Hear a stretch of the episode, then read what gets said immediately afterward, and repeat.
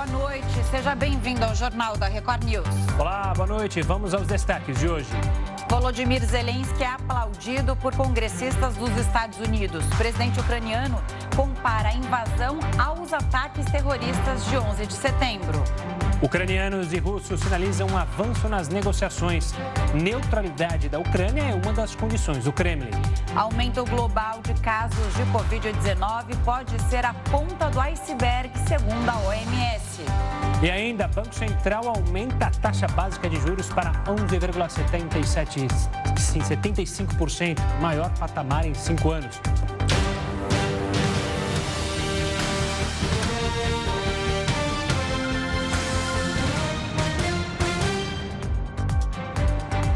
Taxa básica de juros voltou a aumentar e chegou ao maior patamar dos últimos cinco anos. Assunto para o Alessandro Saturno, que fala ao vivo de Brasília com a gente.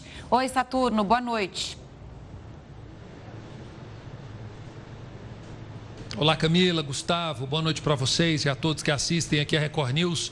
Essa decisão saiu agora há pouco e foi divulgada pelo Copom, né, a reunião tradicional aí do Banco Central. Todo mundo atento aos resultados que o Copom vai divulgar, porque isso influencia de maneira bem direta na vida de quem está em casa, né? Essa, esse aí foi o nono aumento seguido da taxa Selic. Já era um aumento esperado pelos analistas do mercado e esse, essa, essa onda, né, esse processo de aumento da taxa básica de juros começou em março do ano passado. Como vocês falaram, a taxa Selic passou de 10,75% para 11,75%, aumento de um ponto percentual. E a expectativa dos, dos analistas do mercado é que essa taxa, é, Camila e Gustavo, ela continue subindo.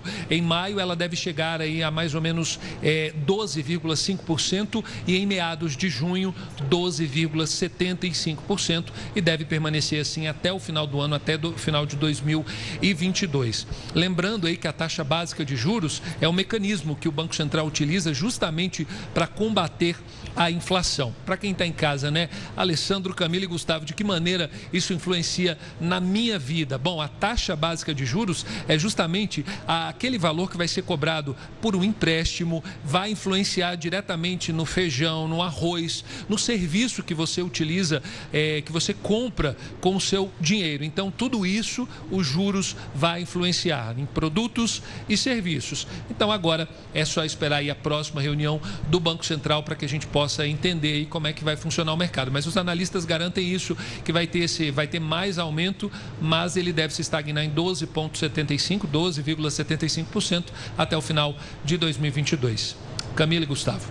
Exatamente isso, né, Saturno? A preocupação é com a inflação, com o preço dos produtos que não param de subir, é, com, o preço dos produtos que é, é, não para de subir o preço.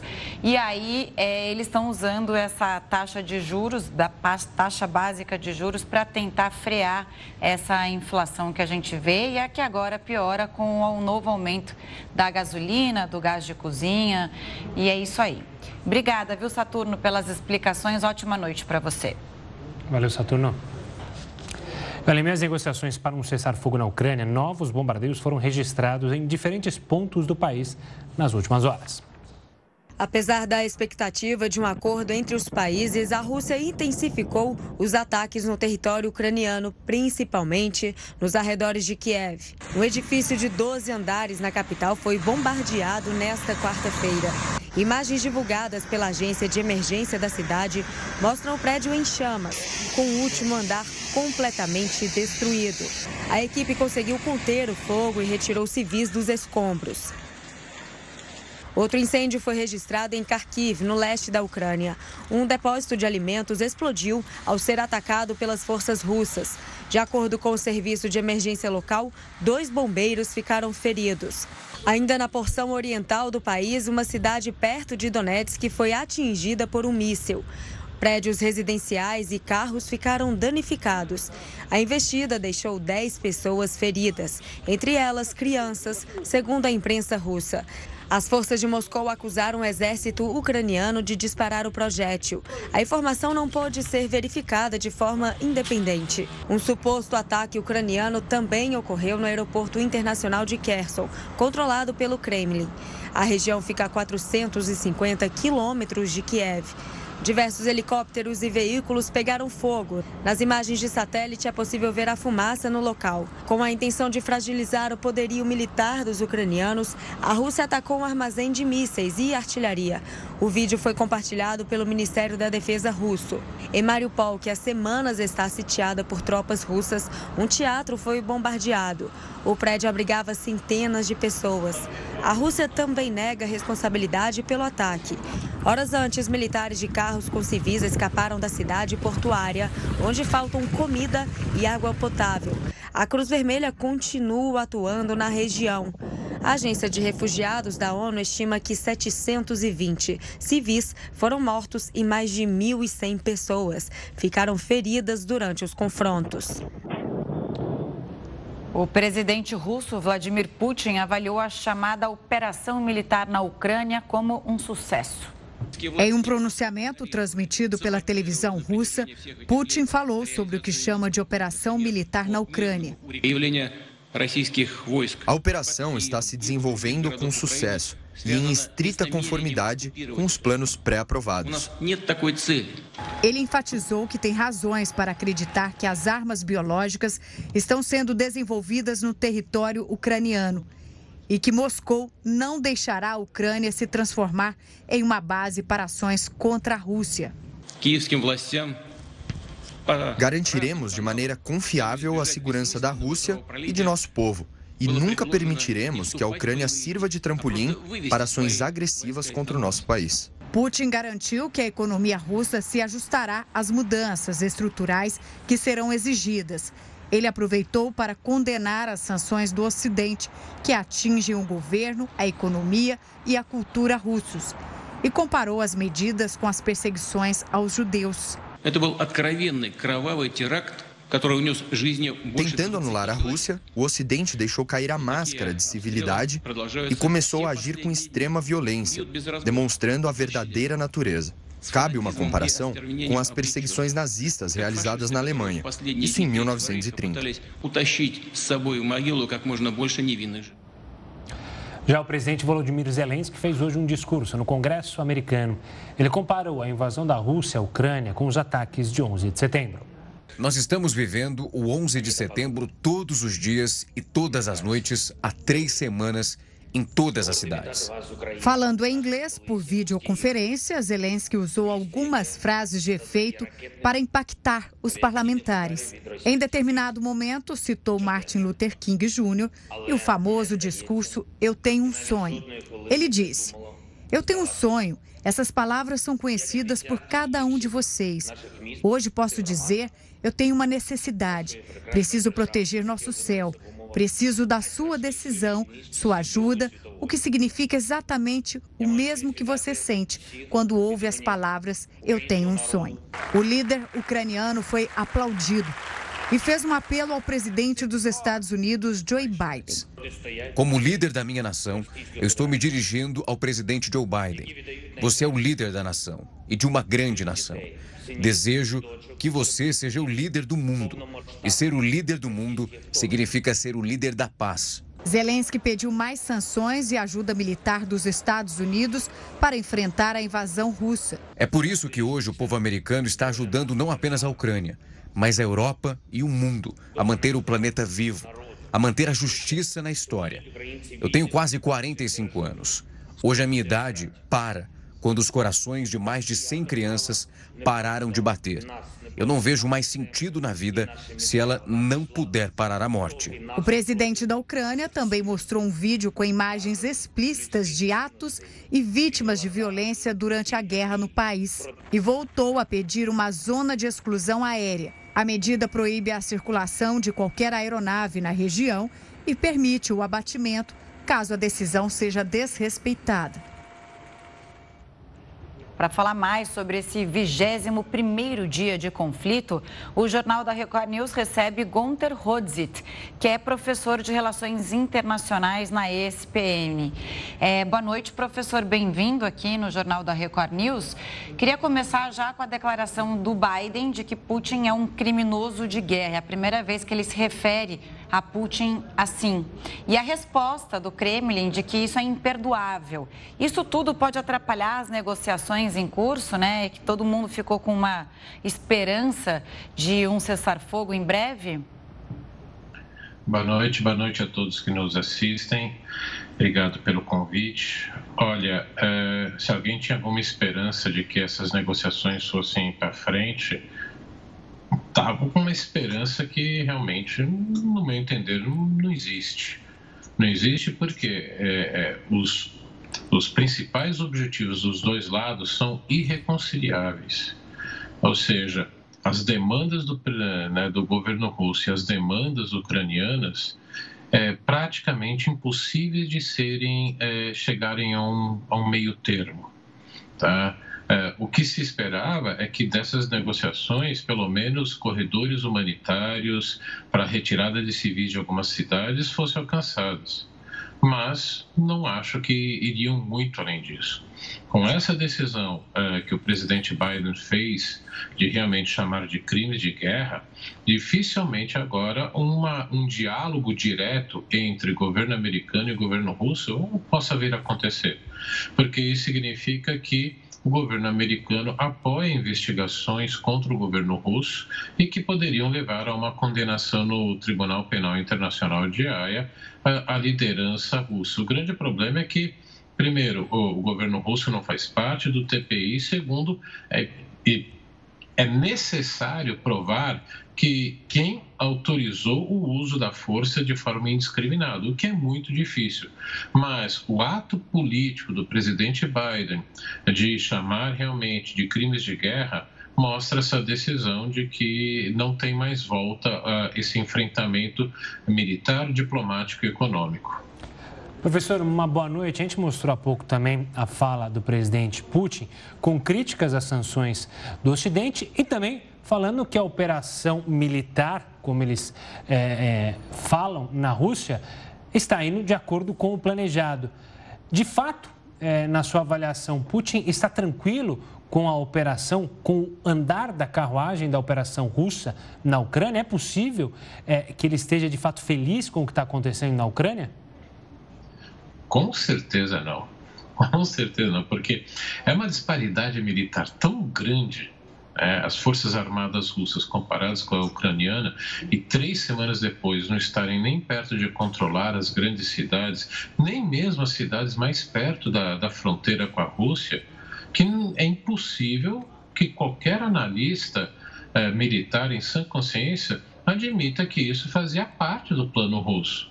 É, porque realmente, se fizesse parte do plano russo, algo muito errado no planejamento russo, porque não, não era para ser uma vitória muito rápida pela desproporção militar existente. Mas isso a gente tem que entender como um discurso pro povo russo, para manter esse apoio a ele e, e principalmente é, manter esse apoio quando o número de mortos começar a crescer mortos entre os soldados russos. O governo russo já admitiu 500 mortes, ou seja, é, é, certo que esse número é muito maior que isso. Então, é, é, faz parte é, dessa batalha de versões que os dois lados é, travam né, via, via mídia. Mas eu vejo muito mais esse discurso como é, endereçado, voltado para apoio da população russa a ele.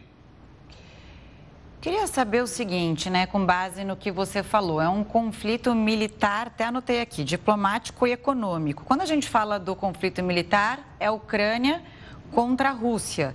Quando a gente fala do diplomático também, são os dois países que, e também é, a diplomacia dos dois países que fazem a negociação. Agora, quando a gente fala do econômico, é o Ocidente contra o Putin.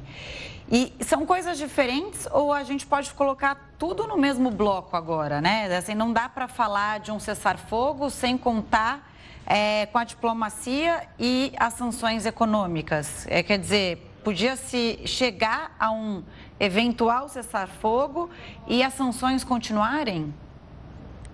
Primeiro, o diplomático vai além dos dois. A gente não pode esquecer que é, governos europeus e líderes europeus têm se encontrado até mesmo com o próprio presidente Vladimir Putin.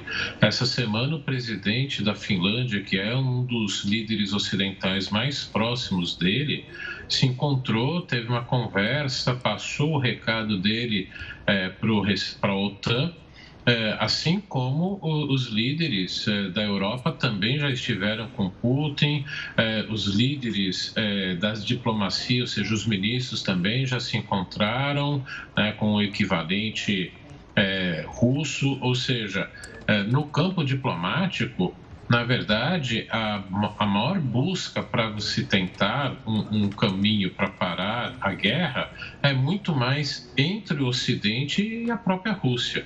Tá? É, os dois lados estão se encontrando para essas negociações, primeiro, para não dar oportunidade para o outro lado acusar de que não está tentando negociar, que é quem, quem não quer a paz. Segundo, a busca pelo quê? É esses corredores humanitários. Agora, a pergunta que você fez é realmente sobre se é tudo junto ao mesmo tempo? Sim faz parte desse processo. Enquanto ah, o uso da força está em evolução, a diplomacia também tenta chegar, tenta participar desse processo para chegar à paz.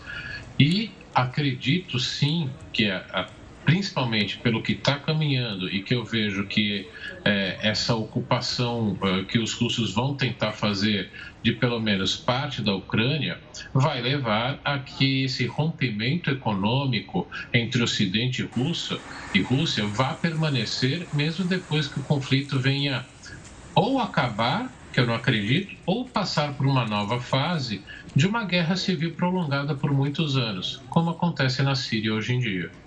Professor, você cita esse seu ceticismo quanto às negociações, diferente de outros analistas é, ou pessoas do mercado financeiro, vamos dizer assim, que é, ficaram positivas é, e fizeram as bolsas aumentarem, uma possível negociação. Um dos entraves, na sua opinião, e eu quero até uma reflexão sua, é nessa história de neutralidade? Porque eu fico me questionando.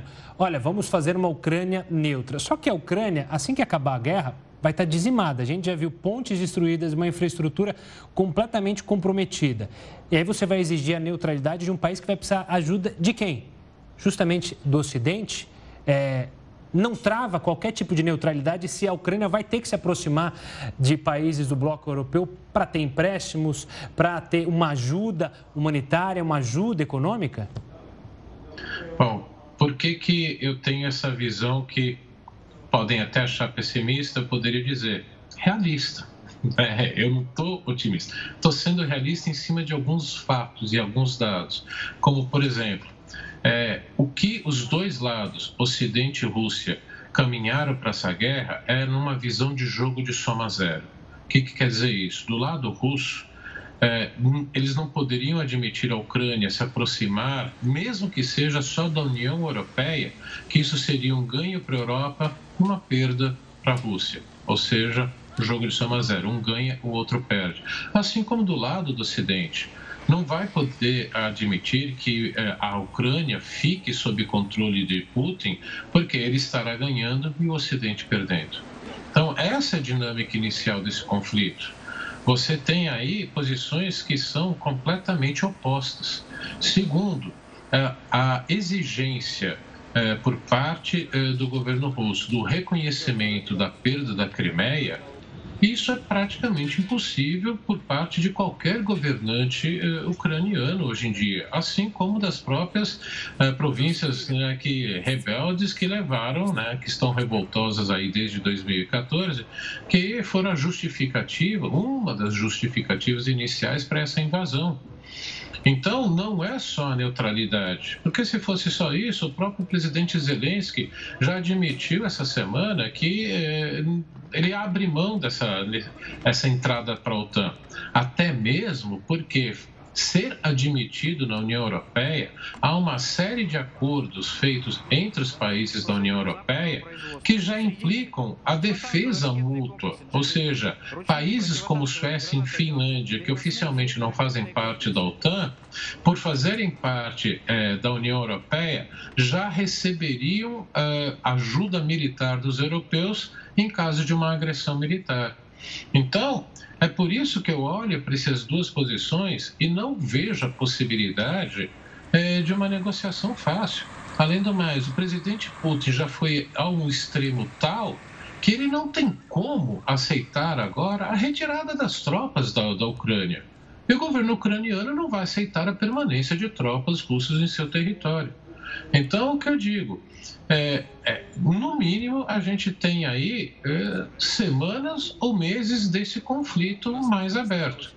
E ainda não, não descarta a possibilidade é, do Kremlin tentar reconhecer é, como um governo independente todo o leste da Ucrânia a partir do rio de Dnieper, onde tem justamente a maioria uh, russa ucraniana. E aí instalar um governo fantoche para Moscou e assim garantir as suas fronteiras. É por isso que eu digo, as, as exigências, os pontos iniciais e mais fundamentais de negociações são muito opostos para se conseguir chegar a um acordo de paz tão facilmente. Talvez, né, Gonter, o objetivo da Rússia esteja mais claro do que é, o próprio presidente Putin tem demonstrado nessas negociações, né? É que é, ele diz que não é territorial e que bastava a Ucrânia virar um país neutro e ser desmilitarizado.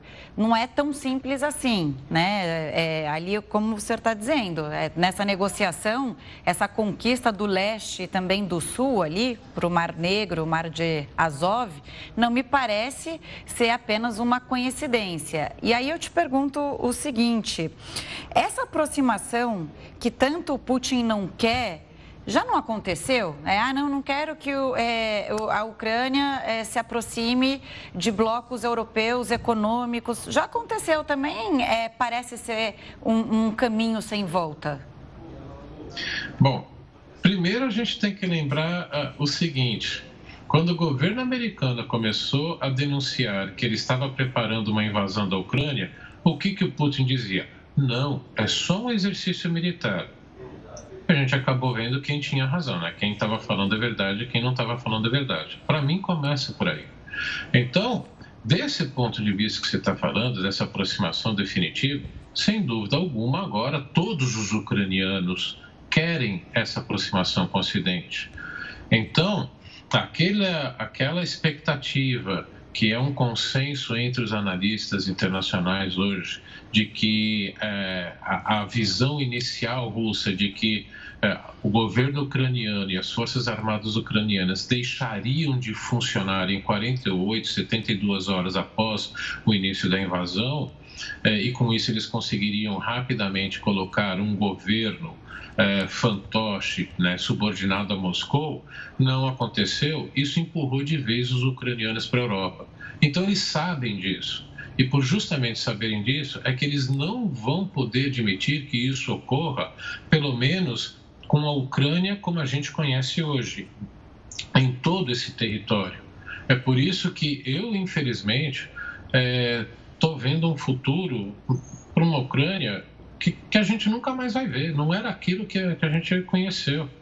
Até mesmo, como você falou, a busca do controle desse litoral, é, tanto do Mar Negro quanto de Azov, é, é para justamente não, não deixar a economia ucraniana voltar a ser o que era se não for controlada por Moscou.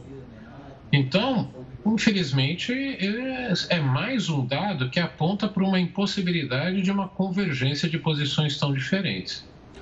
Professor, a história é, russa é muito cruel com aqueles líderes que sofrem no campo de batalha, que perdem batalhas.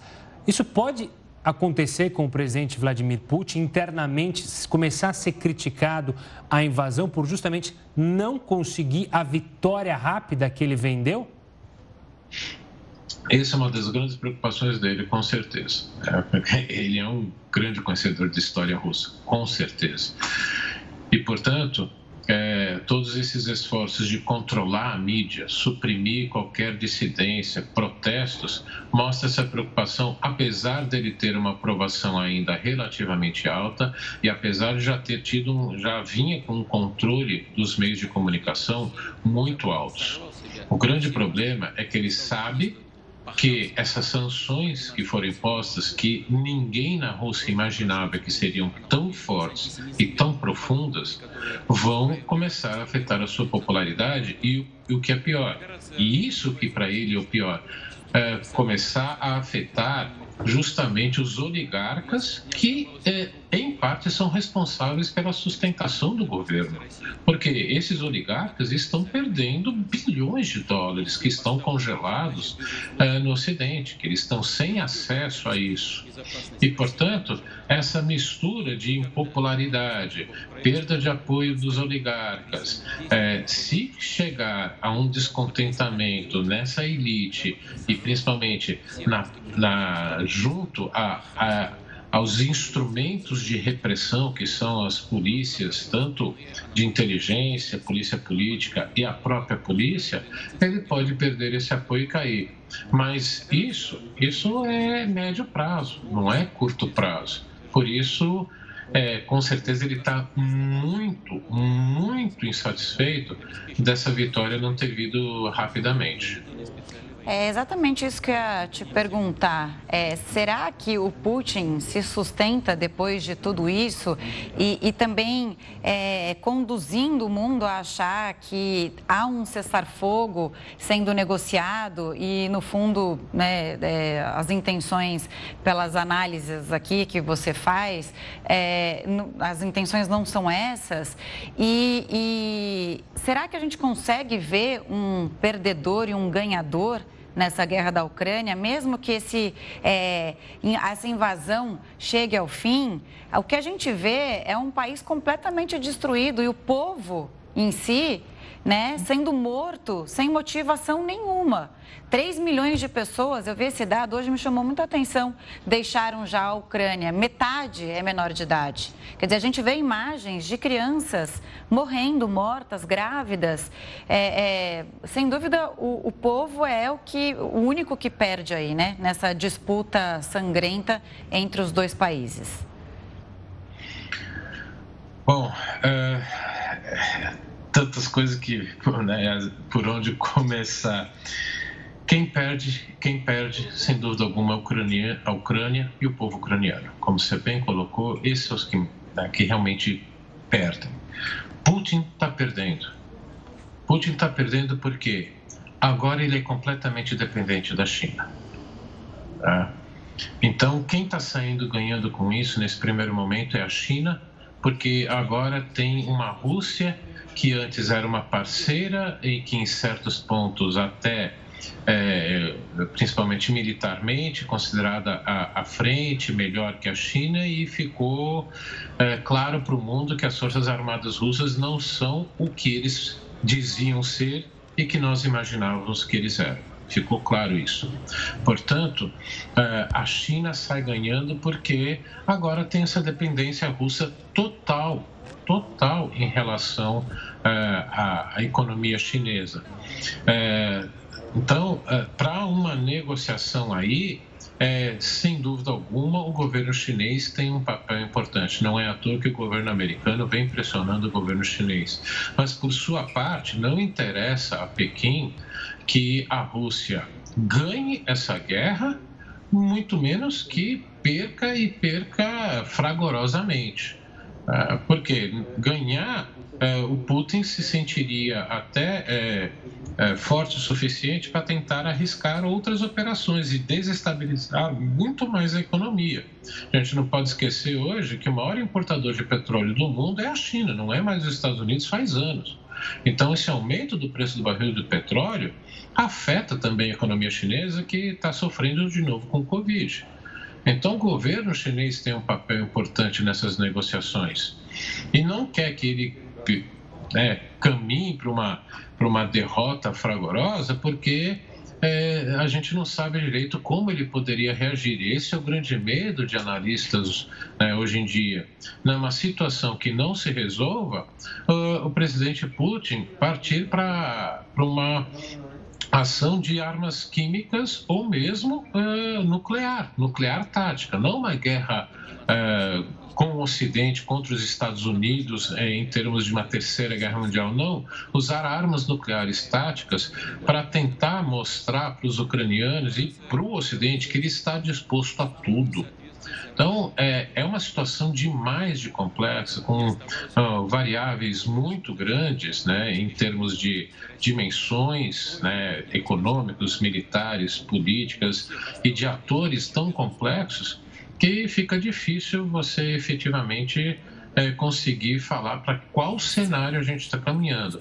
Mas, de novo, para mim, é, o cenário de uma Ucrânia estável como era antes isso nunca mais.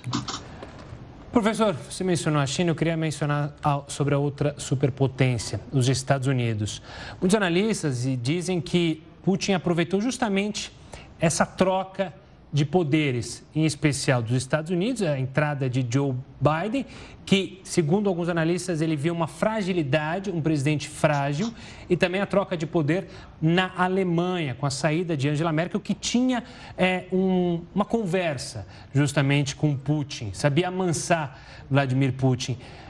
Como que o senhor analisa a forma como Joe Biden vem lidando com essa crise internamente, externamente, tentando juntar o Ocidente, tomar um papel de liderança dos Estados Unidos que foi deixado de lado nos últimos anos? Bom, dá para perceber claramente que foram duas é, leituras erradas da, da cúpula russa. Não foi só, só Vladimir Putin a liderança russa, principalmente os cinco ministros que são mais próximos dele, que com quem ele teve um pouco de contato ao longo desse, desses quase dois anos de Covid. Esse é um grande problema, né? Ele se isolou demais.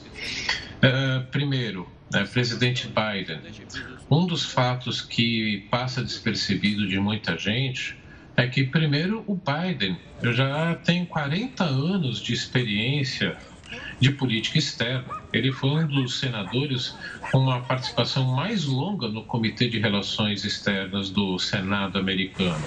Segundo fato importante, um dos políticos mais anti-Rússia entre os democratas. No governo Obama, ele se opôs a todas as tentativas que o Obama propôs de aproximação com a Rússia. Ou seja, ele conhece bem política externa, ele conhece bem Rússia e sempre foi anti-Rússia. Então, é, se, se efetivamente houve essa interpretação de que ele seria um presidente fraco, né, erraram. Erraram e mais. É, eles galvanizaram o, o, a política americana. Ou seja, se faltava um inimigo externo para você ter de novo uma união, entre partidos democrata e republicano, ele entregou isso de bandeja para o Biden. Porque tem gente no Congresso, é, inclusive republicanos e democratas, que estão dispostos a colocar sanções mais fortes ainda. Então, isso mostra que é, reverteu o quadro em termos de Estados Unidos. Na Alemanha, Angela Merkel efetivamente tinha esse grande projeto eh, de uma grande esfera de prosperidade europeia, em que a Rússia, mesmo não sendo parte da União Europeia, ela entraria nesse processo como fornecedora de energia barata, o gás. E por isso de toda essa interligação e o famoso Nord Stream 2, né, que foi agora de vez suspenso. É, a troca é, de governo, é, num primeiro momento, realmente pareceu que é, pegou é, a Europa e principalmente a Alemanha no momento de fraqueza, de sem experiência, e é verdade, o governo alemão bateu bastante cabeça no começo dessa crise. Só que olha a reação que houve na Alemanha. Um aumento já para esse ano do gasto militar de 100 bilhões de euros. É, é excepcional esse número. É um gasto que vai colocar efetivamente a Alemanha naquele patamar de gastar no mínimo 2% do PIB em, em, na área de defesa e que a Alemanha não vinha cumprindo, né? como quase todos os, os governos europeus. E isso aconteceu por quê?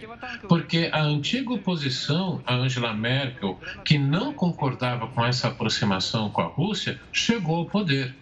Então, ele é, deu um novo propósito de existência, não só para a União Europeia, mas principalmente para a OTAN. Porque voltar a ter um inimigo, um inimigo externo que é, ameaça a todos. Isso uniu os europeus. Ou seja, ele reverteu um processo que é, ele queria evitar. Exatamente. Professor, obrigada pelas explicações aqui ao Jornal da Record News e a quem nos assiste. Volte sempre é, e boa noite. Obrigada pela Eu entrevista. Que agradeço. Boa noite a todos. Boa noite, professor. Agora, com a alta da gasolina, vale a pena encher o tanque com etanol? Heródoto Barbeiro responde no próximo bloco. O Jornal da Record News volta já. Estamos de volta com o Jornal da Record News para falar que a procura por etanol cresceu nos postos de combustíveis depois que o preço da gasolina aumentou. Vamos chamar o Heroto Barbeiro para falar sobre esse assunto. Heroto, você que tinha Kombi, já fez essa Kombi andar até com álcool aquele de cozinha, mamona, com o que fosse. Conta pra gente, vale a pena trocar, colocar o etanol? Não vale a pena? Qual que é o cálculo maravilhoso? Olha, Gustavo, a minha Kombi, eu tive uma delas que eu coloquei gás também. Ó. Falhava bastante. GNV. Ela era tricombustível, meu. Certo. Ó, só. É, era gás, gasolina e 51. Você botava 51 no tanque, se, se, você tivesse ainda com ela, você ia colocar até aquelas placas de, de sol, ela ia ser quatro vezes. Qualquer coisa a gente faz ela andar. Agora, sabe, Gustavo, tem uma lambança nesse país aqui, é uma coisa que não dá para entender. O que tem de lambança é inacreditável. A pergunta que não quer calar é o seguinte: quem é que disse que o litro de etanol tem que custar 70% do litro de gasolina? Onde é que está escrito isso? Está escrito em lugar nenhum. A questão é o seguinte: a questão é que quando os motores ainda eram motores mais velhos, se o álcool custasse mais do que 70% do litro de gasolina, não compensava. Então a pessoa ia no posto né, e ia colocar etanol, o álcool, etanol. Mas se ele custasse mais do que 70% do litro de gasolina, não compensava, então ele não punha. Não está escrito que quando sobe o preço da gasolina, tem que subir o preço do etanol. Por que tem que subir? Uma coisa é você olhar uma usina como essa que nós estamos mostrando uma coisa é você ser derivado de petróleo, que tem o, o preço internacional lá, na, lá no mercado mundial. Agora eu pergunto o seguinte: o etanol é feito de cana-de-açúcar? Ou muitas vezes é feito de milho, mas não é feito de petróleo. Por que, que tem que subir? Porque há uma jogada interessante no mercado. Eles pegaram essa história, que tem que ter 70%, senão não, não compensa, e os postos de combustível quando eles compram o etanol, já vem com preço alto porque aumentou a gasolina. Então a jogada aí é das grandes usinas de álcool, que aliás recentemente, inclusive, receberam uma, uma vantagem que eles podem vender diretamente para o posto. Precisa nem passar pela, lá pela, por aqueles intermediários que tinha antes, vai direto, da usina para o posto. Agora chega lá, o sujeito já recebe o álcool aumentado por valor de 70% de gasolina. Isso não se, não se, não há explicação, é mais uma lambança, como eu disse. É claro que é, você tem que ficar de olho, mas não esqueça o seguinte: a maior parte dos carros do Brasil hoje são flex e os motores são muito melhores do que no passado. Então, se porventura o preço do álcool for até 80% do preço da gasolina, ainda assim compensa botar álcool. Porque os motores aceitam, hoje aceitam. Mas quem é que ganha dinheiro com isso? As usinas que produzem álcool. São eles que estão ganhando. Pode perguntar para qualquer dono de posto de gasolina aí, que ele vai te falar que já, já, já vem direto da usina com o preço aumentado. Uma coisa incrível. Então, isso vai parar no bolso do consumidor. Tem alguém ganhando muita grana em cima disso. E outra coisa, É bom lembrar também o seguinte, essas usinas, elas pegam a cana-de-açúcar e podem transformar em açúcar ou podem transformar em álcool. Depende do preço no mercado mundial. E quando geralmente o preço no mercado mundial do açúcar é bom, eles produzem menos etanol e produzem mais açúcar. Agora, isso é uma coisa que precisa. Uh, não, não depende de regulamentação, depende do consumidor poder pressionar essa questão de não há vinculação de preço. É uma invenção do pessoal para ganhar dinheiro. A única questão mais interessante e favorável também, que eu gostaria de deixar aqui para os nossos amigos, é que o álcool polui menos do que a gasolina. Então, quando você coloca álcool no seu carro flex, não é só por causa do preço, é também porque ele polui menos e o ar das grandes cidades brasileiras não fica tão carregado quanto o veículo é movido a gasolina ou mesmo a diesel. Então, está aí, portanto, Gustavo, mais uma lambança nacional. E para quem gosta também de carro, há quem diga que o álcool, né? Segundo os estudos, o álcool gera uma combustão maior, então ele pode dar mais cavalos, principalmente então para quem dirige em estradas, ele consome menos também, é uma alternativa para estrada, porque na rua o, você ligar o carro, ficar no trânsito, ele consome mais, mas consome menos na estrada. São essas coisas, mas bem lembrado, né, Herói? Tem a famosa jabuticaba que você gosta de mencionar aqui no Brasil. Lambança e jabuticabas criadas só aqui no Brasil. Essa é uma lambança de cana-de-açúcar. lambança generalizada. Bem... Parece até sobremesa, né, Heródoto? Pena que não é. Você volta daqui a pouco, então. Até já. Até já, Tereza. Obrigado. Até já. A OTAN pode mobilizar forças adicionais no leste europeu. Porém, o envio de tropas à Ucrânia está descartado. O secretário-geral disse que os aliados precisam investir pelo menos 2% do PIB em defesa, como a gente viu que vai acontecer com a Alemanha. E nesse momento crítico, a união dos países é muito mais importante do que nunca. Vamos falar mais sobre as negociações entre a Rússia e a Ucrânia, que chegaram a avançar, só que a Ucrânia rejeita se tornar um país neutro. Ucranianos e russos avançaram nas negociações. Um dos pontos prevê um cessar-fogo. Isso se a Ucrânia decidir se tornar um país neutro e aceitar impor limites às forças armadas. Pelos termos, a Ucrânia renunciaria ao plano de integrar a OTAN e se comprometeria a não abrigar forças armadas e bases militares estrangeiras no território, em troca de proteção. Pelas leis internacionais, a neutralidade é uma obrigação de um Estado de não interferir em conflitos militares de terceiros. O ministro das Relações Exteriores da Rússia, Sergei Lavrov, afirmou que eles estão focados em um status neutro para o país vizinho. Não pode haver armas na Ucrânia que representem uma ameaça para a Federação Russa. Estamos prontos para coordenar esses tipos de armas que não nos ameaçam. A Ucrânia tem planos de se aliar à OTAN há anos e até mesmo a Constituição do país tem uma menção sobre isso. Na terça-feira, Zelensky chegou a dar um passo em direção à Rússia e afirmou que era necessário aceitar que o país nunca seria membro da organização. Mas o assessor da presidência afirmou que a Ucrânia rejeita a ideia de adotar a neutralidade como outros países da União Europeia. O porta-voz do governo russo, Dmitry Peskov, citou países que são neutros, mas que têm parceria com a OTAN para chegar em um compromisso, como a Finlândia e a Suécia. Os Estados Unidos aumentaram as taxas de juros do país. É a primeira vez que isso acontece desde dezembro de 2018. A taxa básica de juros foi elevada em 0,25 ponto percentual. Agora, ela está no intervalo entre 0,25% e 0,50%. Um comunicado do Comitê Federal do Mercado Aberto revela que a inflação permanece elevada, o que reflete desequilíbrios de oferta e demanda relacionados à pandemia.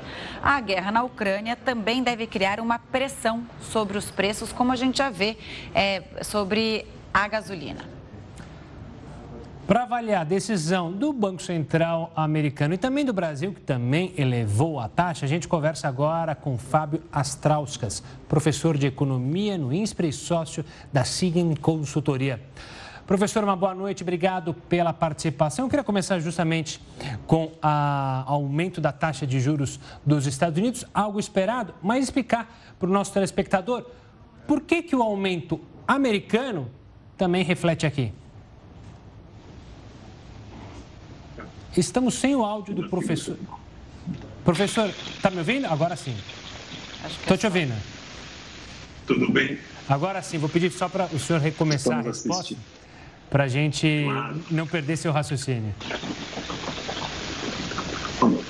Iniciado, mas vamos lá, te ouvir perfeitamente.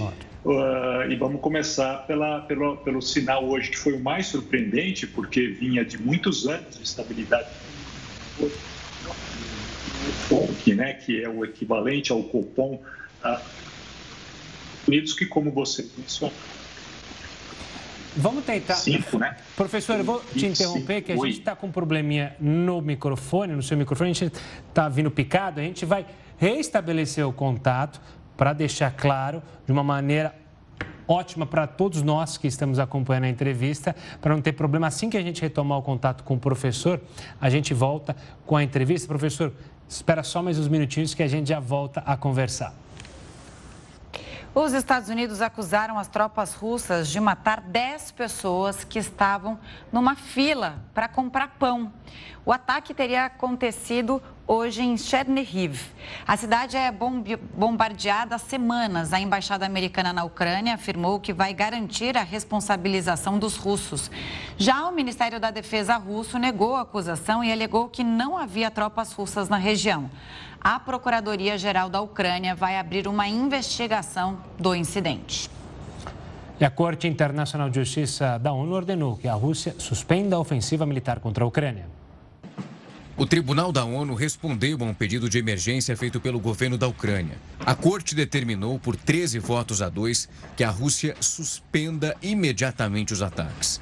Apenas os juízes russos e chineses do tribunal votaram contra a ordem. No pedido, a Ucrânia afirmou que a invasão foi feita com base em informações falsas, como a de um genocídio contra a população de origem russa no leste do país. Apesar da ordem do tribunal, muitos ainda não acreditam que a Rússia vai cessar os ataques. A presidente da corte, a juíza americana Johan Donog, afirmou que a corte está bem ciente da magnitude da tragédia humana na Ucrânia está profundamente preocupada com o uso da força russa, que levanta problemas muito sérios de direito internacional. Após essa decisão, o presidente da Ucrânia, Volodymyr Zelensky, se manifestou nas redes sociais. Oligarcas russos alvos de sanções têm negócios aqui no Brasil e a gente traz também a entrevista sobre o aumento da taxa de juros. O Jornal da Record News volta já já com todas as informações para você. Estamos de volta com o Jornal da Record News, com contato restabelecido com o professor Fábio Astrauskas, professor de Economia do INSPER e sócio da SAIN Consultoria. Professor, agora sim vamos conversar, áudio restabelecido. Eu perguntava justamente sobre esse aumento na taxa de juros americana, por que, que ele reflete também aqui no Brasil? Agora sim, boa noite Camila, boa noite Gustavo, a todos os assinantes aqui do Jornal da Record News. De fato, esse anúncio hoje feito lá nos Estados Unidos do aumento de juros, embora pareça pequeno para os padrões brasileiros, ele é uma sinalização importante, porque os juros lá estavam estáveis há muito tempo, muito, um tempo bastante grande. Sinalizações foram dadas repetidas vezes de que poderia haver um aumento futuro de juros nos Estados Unidos e ele está acontecendo agora, Gustavo, porque de fato há um reconhecimento, não só por parte dos Estados Unidos, por outros países da Europa, aqui no Brasil já, já tivemos esse reconhecimento já desde o ano passado, de que a inflação não é um movimento passageiro, ela foi é, é, cresceu com a pandemia, mas agora assumiu um caráter que beira né, o descontrole se não houver uma política coordenada dos bancos centrais de todo o mundo, inclusive o, o americano, uh, diante desse cenário de guerra na Ucrânia. O cenário de guerra na Ucrânia traz aumentos importantes de matérias-primas e isso é que está pressionando a inflação no mundo todo, cujo remédio para controlar é aumento de juros. Fábio, boa noite. É, bom, o que a gente está vendo é uma pressão muito grande externa sobre os preços. Claro que a gente também tem alguns problemas domésticos, mas primeiro foi a pandemia, o mundo inteiro viveu isso. Agora a guerra na Ucrânia, o mundo inteiro sente os efeitos. Como esse, aumento de juros hoje, ele vai ajudar nós, brasileiros, a controlar o nosso aumento de preços. E eu queria também saber o seguinte: esse aumento da gasolina já está computado nessa decisão de hoje do Banco Central? Vamos começar pela sua última colocação. Sim, o aumento da gasolina, o mais recente, e não só o aumento da gasolina, mas é, vamos voltar um pouquinho, né? O aumento da matéria-prima que compõe a gasolina, que é o barril de petróleo, né? A cotação do barril de petróleo, esses aumentos já estão computados nesta, neste anúncio do Banco Central hoje. Então, o Banco Central já prevê, na sua própria é, descrição aí da, da, dos motivos da alta, ele já prevê um barril de petróleo na casa de 100 dólares, que é o que está acontecendo hoje. Hoje fechou até um pouquinho abaixo de 100 dólares o barril, fechou em 99 um pouquinho, é, mas já se prevê esse preço até o final do ano, com leves aumentos, inclusive, a partir do ano que vem. Então, é óbvio que a gente está vendo uma oscilação. Semana passada, o barril de petróleo estava 130 dólares, agora está 100. Alguém poderia dizer assim, puxa, mas se caiu, por que, que então a gasolina não vai cair né, da mesma maneira que aumentou? Porque, na verdade, o último aumento de preço da Petrobras levava em consideração um barril de petróleo a cerca de 80 dólares, ou seja, havia uma defasagem importante. Ela já está computada nessa trajetória nova de juros que o Banco Central colocou com esse aumento de um ponto percentual hoje. Indo para a sua primeira pergunta, que é como isso ajuda a combater a inflação, toda vez que o juros sobe, há um desestímulo do consumo, porque as coisas compradas, por exemplo, a prazo, ficam muito mais caras. As pessoas, então, acabam refreando, diminuindo a sua intenção de compra, portanto, demandam menos, que é o termo que se usa em economia, e essa menor demanda faz com que o mercado, os ofertantes, as empresas ofereçam seus produtos não com aumentos de preços grandes ou até com alguma redução. Então, é esse o motivo pelo qual bancos centrais do Brasil e de todo o mundo aumentam juros quando a inflação sobe, para combater este aumento de inflação, esse aumento de preços. Professor, como o senhor bem explicou, o remédio para segurar a inflação é aumentar juros. Só que, por causa até das sanções na Rússia, o que a gente viu ultimamente no mercado foi muito capital estrangeiro vindo para o Brasil, afinal, capital é, emergente. A, a, a Rússia é um país emergente como o nosso, muita gente fugiu de lá. O aumento da taxa de juros aqui pode trazer mais capital estrangeiro aqui para o país, até relacionado com a subida das commodities? E o que, que isso representaria para a nossa economia? É, essa é uma questão bastante interessante, Gustavo, porque é, quando a gente sobe os juros aqui no Brasil e ele sobe mais rápido que lá fora, numa, num, em um nível maior, como o que a gente está vendo, há de fato uma visão de uma possibilidade de remuneração do dinheiro, né? seja, seja do, do, das pessoas aqui no Brasil ou de fora, uma remuneração maior do dinheiro que eles têm se aplicarem aqui no Brasil, porque os juros está maior. É, o que leva-se em consideração também é o risco de se colocar o dinheiro num, num, país se ele não tiver um bom controle de contas. O que nós vimos ao longo do final do ano, principalmente de 2021 e agora no começo do ano, é que as contas públicas do Brasil não, não se perderam, elas estão razoavelmente bem controladas. Isso também está na ata do Banco Central e é verdadeiro. Isso faz com que haja mais segurança por parte do capital estrangeiro de colocar dinheiro aqui com juros altos. Então, respondendo a sua pergunta, isso faz com que entre muito dólar na, na, na, no, no país por conta desse dessas pessoas que estão botando essas empresas, né, esses fundos que colocam dinheiro no Brasil para ganhar esses juros que nós estamos pagando e, portanto, esse dólar entrando derruba o dólar. Isso explica porque o dólar estava a cerca de 5,40 em janeiro e hoje experimenta aí a casa entre 5 e 5,10. Esse dólar pode permanecer nessa faixa com bastante volatilidade, sobe e desce, porque ele também é afetado por várias outras coisas, mas nesse momento ele parece estar razoavelmente numa faixa entre 5, 5 e 10, eh, se o conflito não mudar, as coisas nessa linha. Isso ajuda eh, eh, a manter né, um cenário de inflação menos crítico. Não é diferente daquele que a gente tinha no ano passado com dólar muito alto, mas não é suficiente né, para sozinho combater a inflação. Por isso que o Banco Central adota a medida de subida de juros. Fábio, obrigada pela entrevista, pelas explicações. Volte sempre ao Jornal da Record News e até uma próxima. Eu te agradeço, Camila, Gustavo, boa noite a todos e obrigado pelo convite. Obrigado, professor. O setor de serviços teve uma queda de 0,1% em janeiro, em relação a dezembro do ano passado. Foi a primeira retração depois de dois meses de alta. O recuo foi puxado principalmente por uma queda de 4,7% no setor de informação e comunicação. Já entre as altas, o setor de transporte foi o que mais cresceu, alavancado pelo transporte de carga. E o presidente dos Estados Unidos, Joe Biden, anunciou que vai enviar mais armamentos à Ucrânia. A declaração ocorreu horas depois de o presidente ucraniano Volodymyr Zelensky agradecer o apoio da Casa Branca durante a guerra e fazer um apelo ao Ocidente para que aumente a assistência militar a Kiev. O povo americano está respondendo ao pedido do presidente Zelensky por mais ajuda, mais armas para a Ucrânia se defender, mais ferramentas para combater a agressão russa. É isso que estamos fazendo.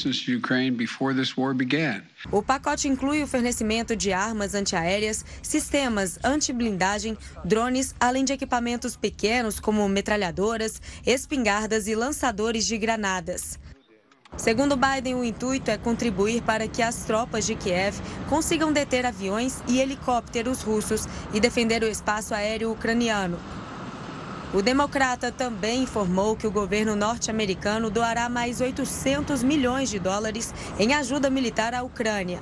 Com isso, os Estados Unidos já somam 2 bilhões de dólares de apoio ao país em guerra. E a ajuda deve ser acompanhada por outros países ocidentais, de acordo com o líder da Casa Branca. Os Estados Unidos e nossos aliados e parceiros estão totalmente comprometidos com o aumento de armas de assistência aos ucranianos. E mais virão à medida que adquirimos estoques adicionais de equipamentos que estamos prontos para transferir. Bom, nós já falamos sobre os oligarcas russos, né? inclusive com Heródoto Barbeiro. Eles se tornaram alvo da Europa e dos Estados Unidos depois de a Rússia invadir a Ucrânia. Heródoto Barbeiro, tem uma pergunta para você. Algum desses mega empresários, esses empresários bilionários, tem negócios aqui no Brasil também? Tem, Camila. Mas eu queria fazer uma pergunta sobre futebol para o companheiro aí do lado. Sim, Opa. por favor, porque eu não, não sei, eu puder, não saberia te responder. Se eu souber, Qual é, o nome, qual é o nome do oligarca mesmo que é dono do Chelsea até recentemente? Abramovich. Roman Abramovich. Se eu sei também. Você sabe qual é o time anterior a esse que ele queria comprar? Qual ele queria comprar? Eu lembro é. que ele tinha uma, um negócio ali com o Berezovski, que tinha. Não, não, não, não, não, no Brasil. É, então, que tinha um, um namoro com um tal de Corinthians aqui. É, cara, tá, tá, na ponta da língua, eu lembro disso. Exatamente, lembrou, é. matou em cima. Ele tinha até um tal de Kia, Kia que era o cidadão que estava aqui para comprar o Corinthians. Pois é. E eu vi até uma entrevista dele, disse, na época ele não era chamado de oligarca, não. Ele era chamado de investidor, uhum. de empresário, que não tinha guerra, né? E ele então tentou fazer um acordo aqui para não só para comprar o Corinthians, mas ele ia construir o estádio do Corinthians. Depois eu não sei por que ele desistiu do Corinthians e desistiu do estádio. Ele, ele, eles rompem, né? Ele era muito amigo ao Berezovski, que era, é, era esse é, investidor também na época, né? E aí eles rompem, é uma briga séria. E aí, aí é história, cada um vai para o lado, o Berezovski se complica. Se não me engano, já morreu, não lembro certo ao ano, vou até confirmar. Mas aí acontece é isso que você está falando mesmo, era isso mesmo. Então você vê que a presença dos do chamados oligarcas do Brasil é mais antiga do que a nossa van filosofia é capaz de lembrar. Agora, um outro detalhe interessante é o seguinte: é, claro, é, quando a gente fala da, então, do Abramovich, tá? hoje nós estamos chamando ele de oligarca e de outros oligarcas. Ocorre o seguinte: a, a diferença é que eles são bilionários. Os Estados Unidos também tem bilionário, a China também tem bilionário e ninguém chama esses caras de oligarca. Por que razão? Porque os bilionários americanos, eles cresceram com muito pouca participação do Estado americano. E a mesma se deu na China. Agora, no caso da Rússia, não. No caso da Rússia, eles se aproveitaram do desmantelamento da União Soviética, em 1991, pegaram o dinheiro emprestado do BNDES lá da União Soviética, compraram esses ativos e ficaram, então, na mão de muito pouca gente. Um deles que comprou a companhia de petróleo estatal, a Petrobras, lá da, da União Soviética, por alguns bilhões, e ele vendeu de volta para o governo por 10 ou 15 vezes mais. Então, o que aconteceu? Toda essa riqueza da antiga União Soviética foi concentrada na mão de poucos bilionários. Daí o nome de oligarcas. Só que é o seguinte: com essa feição de oligarca, eles aparecem muito mais nos Estados Unidos, na, na, na, na, na União Europeia, no Reino Unido, etc. Aqui no Brasil, não. Aqui aparecem empresas russas, como aparecem outras empresas qualquer. Tem empresas chinesas, empresa coziana, né? Então aparecem empresas americanas. Então, alguns desses oligarcas são donos de empresas que atuam no Brasil. Qual é a área? Fertilizante. Qual é a área? Defensiva agrícola. Ou seja, é exatamente aquela que a gente tem maior uh, comércio entre o, o, Brasil e a atual Federação Russa.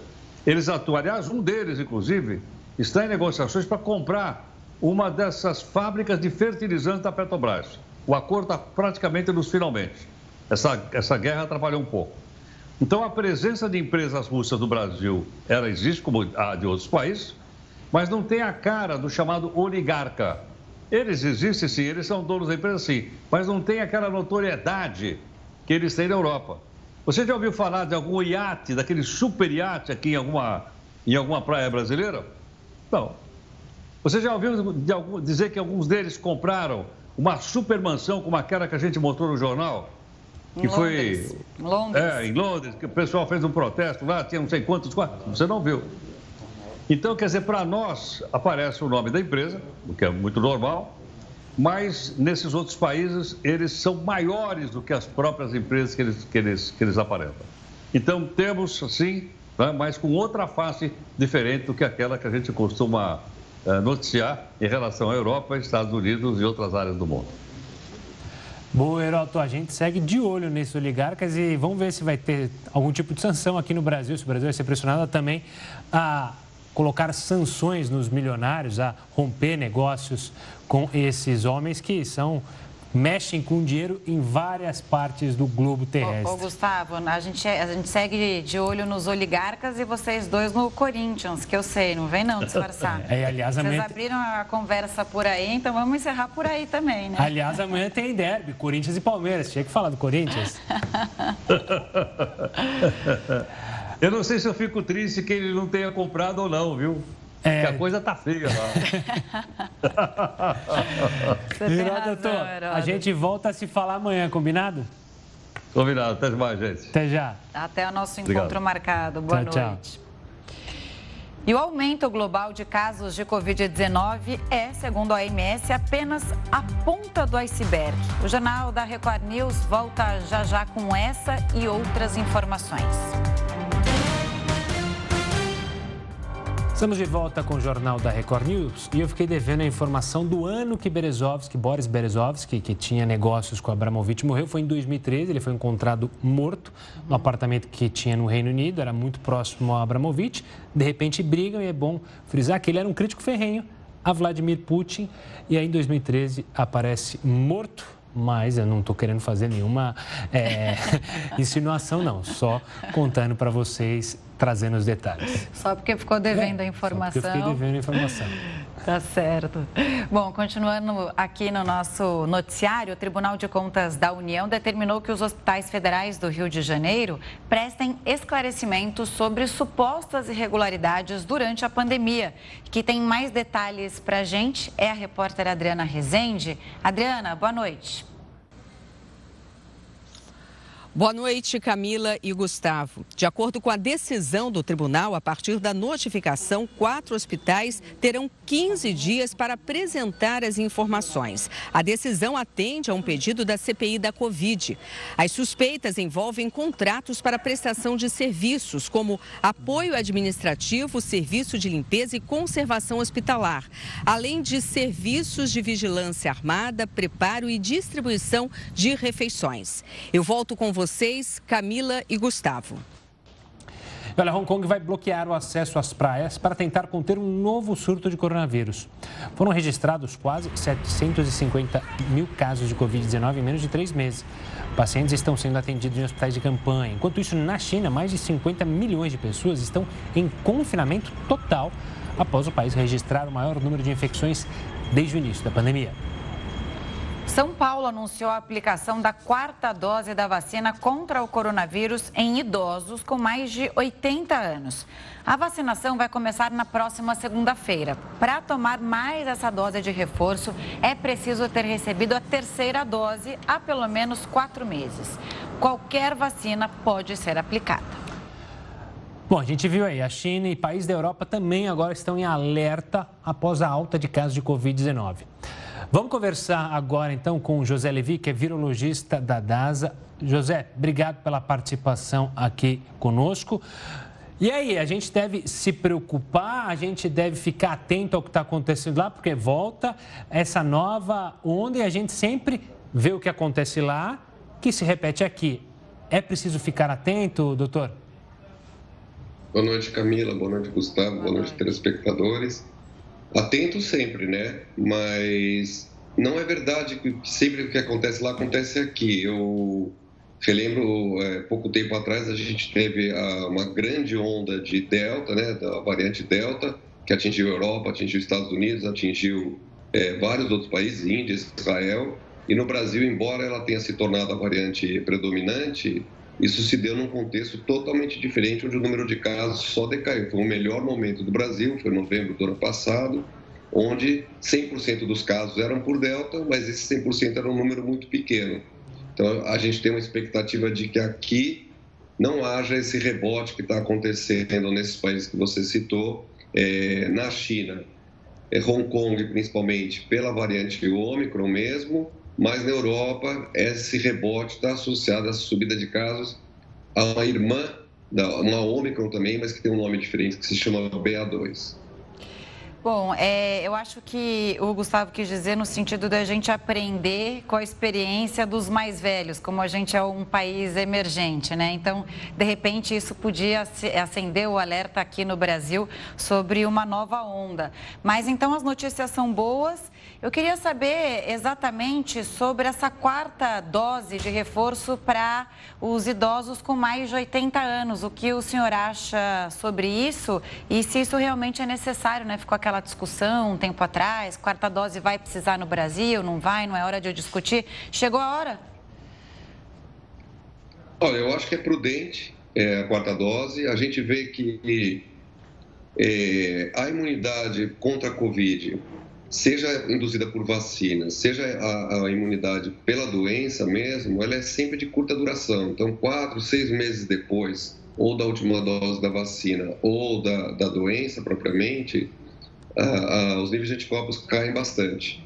Então, a ideia é que aqueles que, tão, que estão é, sob maior risco, que são, no caso, as pessoas com mais de 80 anos e os imunocomprometidos, tem que se manter sempre níveis de anticorpos mais altos, que é um marcador de imunidade, e isso tem sido atingido através de uma nova aplicação. Então, talvez até ela não fosse necessária, a gente não tem ainda muito dado para dizer isso, até porque é, quando é aplicada a dose, já mudou a variante também. Então, é difícil a gente inferir qual que é a real proteção frente à variante que está por aqui ou a que está por vir. Mas o que a gente tem total certeza é de que a Ômicron é a variante que melhor escapa da imunidade. Portanto, é prudente é, fazer a quarta dose.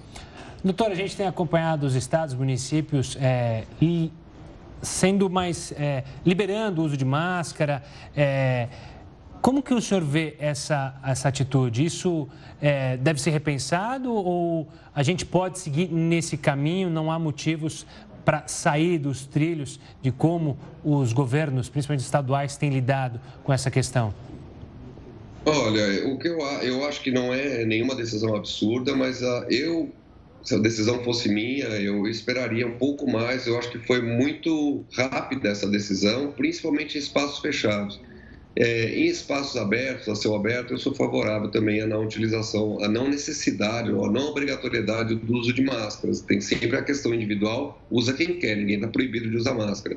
Mas em espaços fechados, eu acho que a gente deveria ainda continuar usando, pelo menos por algum tempo, por conta da gente ainda não saber qual vai ser esse comportamento, porque é muito fácil usar máscara também, não é nada é, que cause um grande problema na nossa vida. Então, eu acho que podendo usar, e eu tenho visto isso em muitos lugares que eu tenho frequentado fechados, ainda as pessoas ainda utilizando a máscara. Então, eu acho prudente, embora não acho que a gente tenha que fazer uma crítica muito é, importante, não acho assim uma irresponsabilidade, mas eu não promoveria com essa velocidade até agora, principalmente essa última semana, pelo que a gente está vendo, como vocês comentaram, principalmente na Europa. Eu acho que a situação na China é muito diferente. É, China e, e, Coreia, por exemplo, outros países que conseguiram é, controlar muito bem anteriormente, com um número de casos muito baixo, estão agora justamente porque tiveram um número de casos muito baixo anteriormente. A Europa já é uma outra situação com essa nova variante e aí eu acho que seria prudente a gente avaliar. Queria falar sobre essa nova variante. Me surpreendeu a China se ainda com a Omicron. Né? a gente viu uma onda de subida na Europa, depois descida aqui também. E eu queria entender um pouco como funciona, se a gente vai ter que lidar com essa nova variante também daqui a um tempo. Porque a gente teve aquela variante de Manaus, a Gama, e aí veio a onda, e aí depois estabilizou, e aí chega uma outra é, variante que se torna dominante no país. Agora acabou a Omicron, supostamente, para quem já está vacinado, já teve essa queda, né? Não pode dizer que acabou completamente, mas acabou no sentido de, de alta é, significativa dos casos. O que, que acontece com o país agora? É, a gente está com um caminho livre para uma nova variante chegar nesse momento? É, veja, é, é a vacinação ela sempre vai tornando essas variantes menos letais, menos preocupantes do ponto de vista é, do espectro mais agressivo, né? Quer dizer, a gente tem a Omicron chegou, teve um número gigantesco de casos, mas o número de hospitalizações, o número de internações foi muito pequeno quando comparado com a onda de gama, por exemplo, que você citou. É, o que eu acho que assim, essa visão de que a Omicron, por ter infectado muita gente, é, fez com que agora, e por ela ter realmente, de fato, menos agressiva, que também é um pouco o efeito das vacinas e também das próprias características da Omicron, mas é, essa visão de que agora nós estamos no fim da epidemia, isso não tem nenhum respaldo científico, é uma visão muito mais otimista, eu também quero acreditar nisso, mas pensando de forma fria, se a gente teve cinco variantes de preocupação até agora, eu não vejo nenhum motivo sólido da gente não ter uma sexta variante.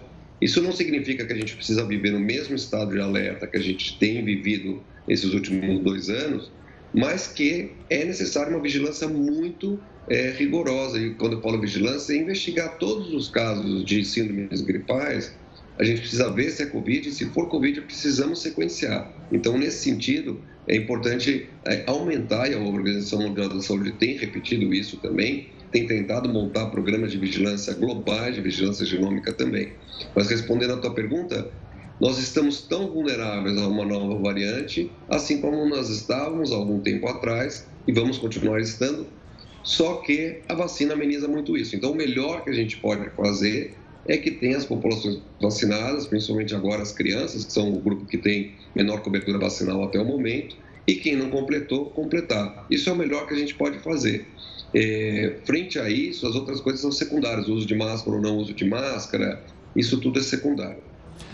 Doutor, e a gente já pode imaginar ou ficar esperançoso justamente com uma segunda leva de vacinas, uma, um upgrade das vacinas, porque muitos analistas, muitos médicos, cientistas dizem que é uma tendência que a gente tome todo ano, possivelmente que nem a gente toma vacina da gripe, uma vacina especificamente para o coronavírus.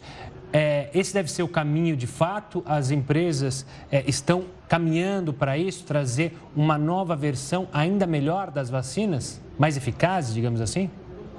É, olha, Gustavo, é o que a gente gostaria. Tem muitas vacinas em desenvolvimento, tem quase 100 vacinas em desenvolvimento diferentes. O próprio Butantan está com a sua vacina aqui em desenvolvimento também, tem outras, né? Ah, essa visão de que a gente precisaria atualizar a vacina anualmente não se aplica, é um modelo que a gente copia da gripe, mas aparentemente isso não vai acontecer. Por que, que eu estou dizendo isso? Porque a vacina da gripe ela é atualizada perante a cepa circulante. daquele ano, daquela temporada, daquele inverno, o inverno europeu, do hemisfério norte, que depois se reflete aqui no hemisfério sul. No caso da Covid, se a gente fosse atualizar nossa vacina para gama, a hora que a vacina tivesse chegado, a gama já não estava mais lá. Tivesse atualizado para delta. Então, os fabricantes já perceberam que não adianta você atualizar para a variante que está circulando nesse momento, porque a circulação é muito rápida. A Omicron durou é, um mês e meio, dois meses só. Então, o que eu acredito que as vacinas são as mais promissoras são vacinas que vão proteger, por exemplo, contra todos os coronavírus. E essas vacinas podem ser vacinas que não necessitem ser atualizadas, vacinas mais genéricas, digamos assim, mas que cubram tanto as variantes que existem agora quanto as variantes que então tem muita gente ou muitas tem alguns grupos apostando forte nesse desenvolvimento, isso é factível Relembro, né, por exemplo, a vacina do sarampo é uma vacina contra um vírus respiratório altamente transmissível e que não necessita atualização anual. A gente toma a vacina do sarampo é, uma vez, depois alguns reforços ao longo da vida, mas é, são muito poucas vezes. Não existe essa, essa questão do reforço anual também. Então depende um pouco de quanto vai circular, mas eu acredito mais em vacinas de nova geração, que sejam vacinas genéricas contra coronavírus. Doutor, muito obrigado pela participação aqui conosco, explicando e acalmando todo mundo que fica, obviamente, preocupado quando há novas informações sobre surtos em determinados países. Um forte abraço e até uma próxima. Boa noite, muito obrigado. Boa noite. A mensagem continua sendo para todo mundo se vacinar e completar o ciclo vacinal, né? Primeira, segunda dose e a dose de reforço. Exatamente. Prudência e caldo de cana, caldo de cana não. É, canja. Não Caldo. faz mal a ninguém. É Caldo de cana é bom também, mas é com pastel, não com, com canja. Tenistas russos vão poder disputar o tradicional torneio de Roland Garros. O Jornal da Record News volta em apenas 30 segundos. Já estamos de volta para falar de dois casos de uma variante desconhecida do coronavírus que foram identificados em Israel. A era israelense da saúde anunciou nesta quarta-feira a detecção. A cepa combina as subvariantes BA1 e BA2 da Omicron. Os dois casos foram descobertos graças a testes PCR realizados no aeroporto Ben Gurion. De acordo com a pasta, as pessoas contaminadas apresentaram sintomas leves de febre, dores de cabeça e musculares e não precisaram de cuidados médicos especiais. As autoridades israelenses disseram ainda que o fenômeno das variantes combinadas era bem conhecido e que, no momento, não havia preocupação sobre a possibilidade de casos graves. Um terremoto de 7,3 graus atingiu quatro cidades do Japão. O tremor provocou alerta de tsunamis em Fukushima e Tóquio. Mais de 2 milhões de pessoas ficaram sem energia elétrica na capital japonesa. O terremoto chegou a ativar um alarme de incêndio na usina de Fukushima, palco de um acidente nuclear em 2011. Olha só, no esporte, a Federação Francesa de Tênis informou que os tenistas russos e bielorrussos poderão sim jogar o torneio de Roland Garros. Com isso, o número 1, um, o atual número 1 um do mundo, Daniil Medvedev, está liberado para disputar a competição. Os organizadores disseram que ele e os compatriotas podem competir, mas sem a bandeira russa. O tenista Novak Djokovic, que não se vacinou contra a Covid-19, também foi liberado. O aberto da França deve começar em 22 de maio. Sete crianças refugiadas da Ucrânia foram acolhidas numa escola na Itália. As crianças que deixaram tudo para trás ao fugir da guerra foram recebidas pelos novos professores e colegas com bandeiras da Ucrânia e música. Os estudantes italianos também levaram banners com os nomes das crianças ucranianas e mensagens bilíngues. Os novos alunos serão apoiados por um psicólogo num percurso educativo personalizado, o que facilitará a integração deles ao novo país. A Itália reforçou o sistema de acolhimento para acomodar os 47 mil refugiados ucranianos, entre eles 19 mil menores de idade, que chegaram desde o início da invasão russa. Jornal da Record News fica por aqui. Muito obrigada pela companhia. Uma ótima noite. Fique agora com o News das 10 com a Reisa Castro. Até amanhã.